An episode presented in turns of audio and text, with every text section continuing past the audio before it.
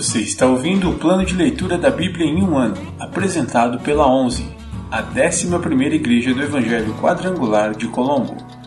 Dia 330, 26 de novembro, semana 48.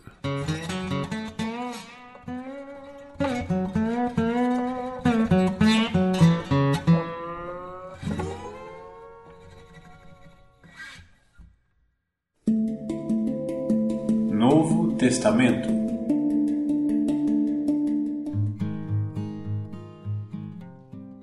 de Gálatas, capítulo 1 Saudações de Paulo Eu, Paulo, apóstolo, nomeado não por um grupo de pessoas, nem por alguma autoridade humana, mas pelo próprio Jesus Cristo e por Deus, o Pai, que ressuscitou Jesus dos mortos. Escrevo esta carta com todos os irmãos que estão comigo, as igrejas da Galácia. Que Deus, o Pai e nosso Senhor Jesus Cristo lhes deem graça e paz. Jesus entregou sua vida por nossos pecados, a fim de nos resgatar deste mundo mau, conforme Deus, nosso Pai, havia planejado. Toda a glória a Deus para todos sempre. Amém.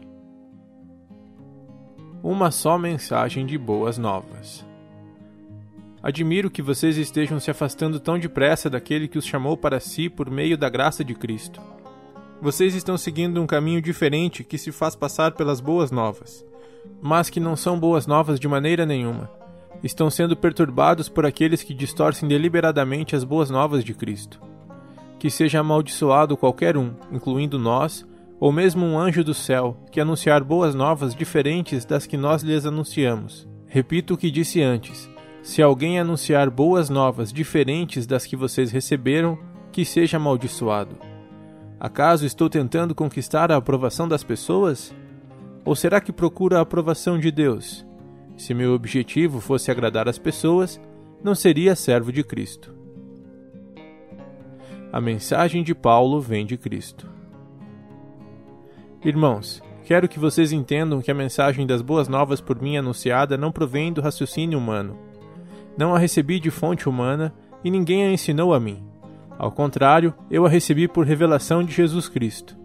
Vocês sabem como eu era quando seguia a religião judaica, como perseguia com violência a Igreja de Deus. Não media esforços para destruí-la. Superava a muitos dos judeus de minha geração, sendo extremamente zeloso pelas tradições de meus antepassados. Contudo, ainda antes de eu nascer, Deus me escolheu e me chamou por sua graça. Foi do agrado dele revelar seu filho a mim para que eu o anunciasse aos gentios. Quando isso aconteceu, não consultei ser humano algum, tampouco subi a Jerusalém para pedir o conselho daqueles que eram apóstolos antes de mim. Em vez disso, fui à Arábia e depois voltei à cidade de Damasco. Então, passados três anos, fui a Jerusalém para conhecer Pedro, com quem permaneci quinze dias. O único outro apóstolo que vi naquela ocasião foi Tiago, irmão do Senhor. Afirmo diante de Deus que o que lhes escrevo não é mentira. Depois disso, fui às províncias da Síria e da Cilícia. As igrejas em Cristo que estão na Judéia ainda não me conheciam pessoalmente. Sabiam apenas o que as pessoas diziam. Aquele que nos perseguia agora anuncia a mesma fé que antes tentava destruir. E louvavam a Deus por minha causa.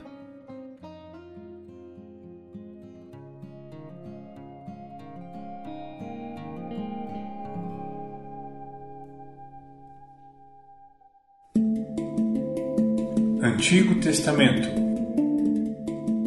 Profetas Maiores.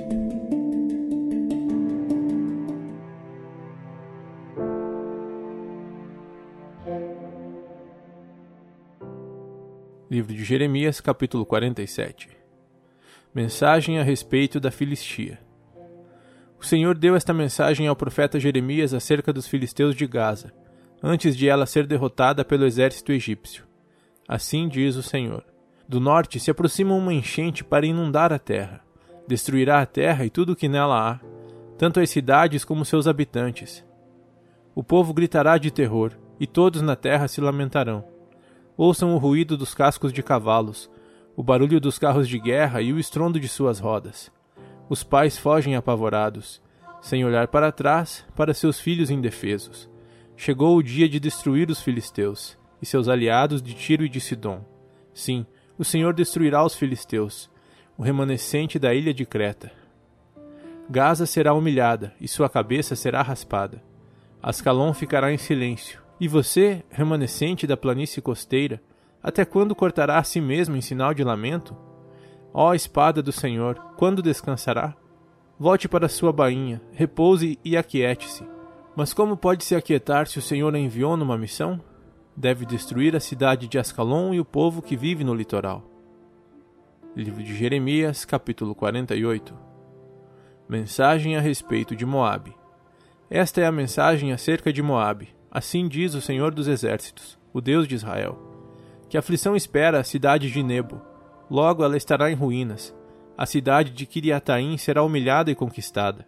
A fortaleza será envergonhada e derrubada. Ninguém mais se orgulhará de Moabe, pois em Esbom tramam destruí-la. Dizem: Venham, vamos acabar com aquela nação.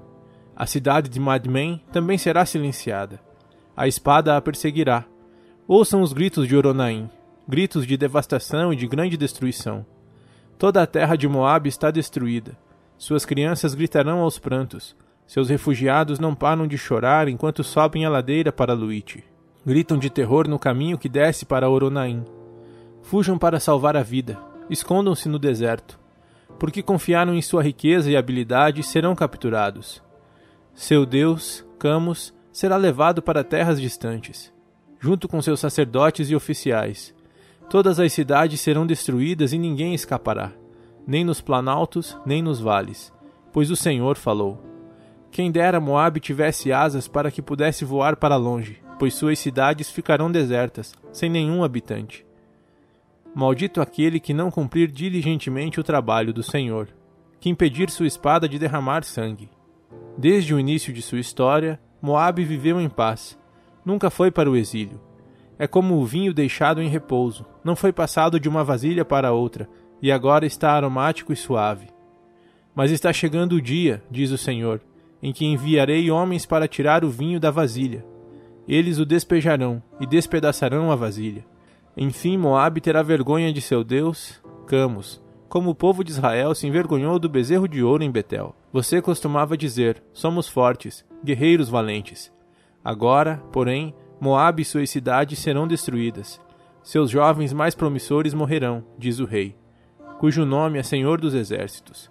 A destruição de Moabe vem depressa. A calamidade se aproxima. Vocês, amigos de Moabe, lamentem por ela e chorem.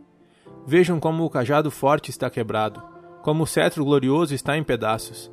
Desçam de sua glória e sentem-se no pó, habitantes de Dibon, pois os destruidores de Moabe também os arrasarão, derrubarão todas as suas torres. Fiquem à beira do caminho e vigiem, habitantes de Aroer. Perguntem àqueles que fogem de Moabe o que aconteceu. A resposta será: Moabe está em ruínas, humilhada. Chorem e lamentem. Anunciem nas margens do rio Arnon: Moabe foi destruída o julgamento chegou às cidades do Planalto, a Rolon, Jaza e Mefaate, a Dibon, Nebo e Bet de Blataim, a Kiriataim, Bet Gamul e Bet Meon, a Queriote e Bosra e a todas as cidades de Moabe, distantes e próximas. A força de Moabe acabou. Seu braço foi quebrado, diz o Senhor. Que ela cambaleie e caia como um bêbado, pois se rebelou contra o Senhor. Moabe se revolverá no próprio vômito, e todos zombarão dela. Você não zombou dos israelitas? Acaso foram encontrados na companhia de ladrões para que os desprezassem dessa forma? Fujam de suas cidades e morem em cavernas, habitantes de Moabe. Escondam-se como pombas que fazem seus ninhos nas fendas dos rochedos. Todos nós ouvimos falar do orgulho de Moabe, pois seu orgulho é muito grande. Sabemos de sua soberba, sua arrogância e seu coração altivo. Conheço sua insolência, diz o Senhor, mas sua arrogância é vazia, tão vazia quanto seus atos. Agora chorarei por Moabe, sim, gritarei de tristeza por Moabe. Lamentarei pelos homens de Kiraresete, habitantes de Sibma, cheia de videiras. Chorarei por vocês mais do que chorei por Jazer. Seus ramos se estendiam até o Mar Morto, mas o destruidor acabou com tudo. Colheu suas uvas e seus frutos de verão. Alegria e exultação desapareceram da fértil Moabe. Os tanques de prensar deixaram de produzir vinho. Ninguém mais pisa as uvas com gritos alegres. Há gritos, mas não de alegria. Seus gritos de terror são ouvidos desde Esbom até Eleale e Jaás. desde Zoar até Oronaim e Eglat e Selísia. Agora até as águas de Ninri secaram. Darei fim a Moabe, diz o Senhor, pois o povo oferece sacrifícios nos santuários idólatras e queima incenso a seus falsos deuses. Meu coração geme como uma flauta por Moabe e por Kiraresete, pois toda a sua riqueza se foi. Seus habitantes raspam a cabeça e a barba, fazem cortes nas mãos e vestem panos de saco. Há choro e tristeza em todas as casas e ruas de Moabe, pois eu a despedacei como um jarro velho que ninguém quer, diz o Senhor. Como se estilhaçou, ouçam o choro, vejam a humilhação de Moabe. Tornou-se objeto de zombaria, exemplo de ruína para todos os seus vizinhos. Assim diz o Senhor: Veja, o inimigo desce veloz, como águia, e abre suas asas sobre Moabe. Suas cidades cairão, e suas fortalezas serão conquistadas. Até os guerreiros mais valentes ficarão em agonia, como a mulher em trabalho de parto. Moabe deixará de ser nação, pois se exaltou diante do Senhor. Terror, armadilhas e laços a esperam, ó Moabe, diz o Senhor. Quem fugir do terror cairá na armadilha. Quem escapar da armadilha será apanhado no laço. Não deixarei que ninguém escape, pois a hora de seu castigo chegou, diz o Senhor. O povo foge até Esbom, mas não consegue seguir adiante, pois de Esbom, antiga cidade do rei Seom, vem fogo para devorar toda a terra e seus rebeldes habitantes. Que aflição a espera, ó Moabe? O povo do deus Camus será destruído, seus filhos e suas filhas foram levados para o exílio. No futuro, porém, restaurarei a situação de Moabe. Eu, o Senhor, falei. Aqui termina a profecia de Jeremias contra Moabe.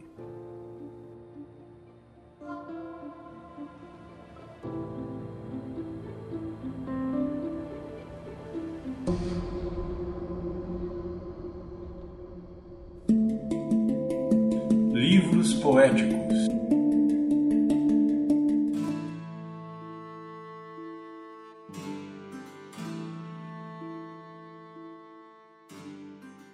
Livro de Salmos, capítulo 142 Salmo de Davi a respeito de sua experiência na caverna. Uma oração.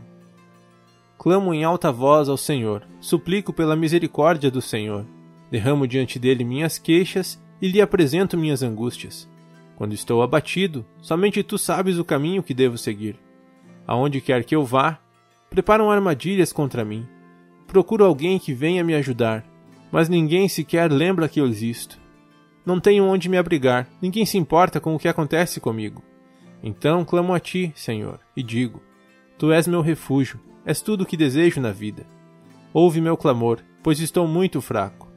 Livra-me dos que me perseguem, pois são fortes demais para mim. Tira-me da prisão, para que eu te dê graças. Os justos se juntarão ao meu redor, pois tu és bom para mim.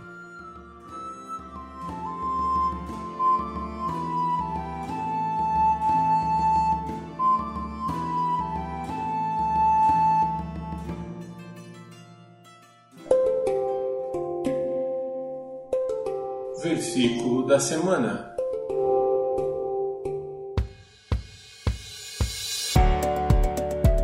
Mas o fruto do Espírito é amor, alegria, paz, longanimidade, benignidade, bondade, fidelidade, mansidão, domínio próprio. Contra estas coisas não há lei. Gálatas 5, 22, 23. Mas o fruto do Espírito é amor, alegria, paz, longanimidade, benignidade, bondade, fidelidade, mansidão, domínio próprio. Contra estas coisas não há lei. Gálatas 5, 22, 23. Mas o fruto do Espírito é amor, alegria, paz, longanimidade, benignidade, bondade, fidelidade, mansidão, domínio próprio. Contra estas coisas não há lei. Gálatas 5, 22, 23.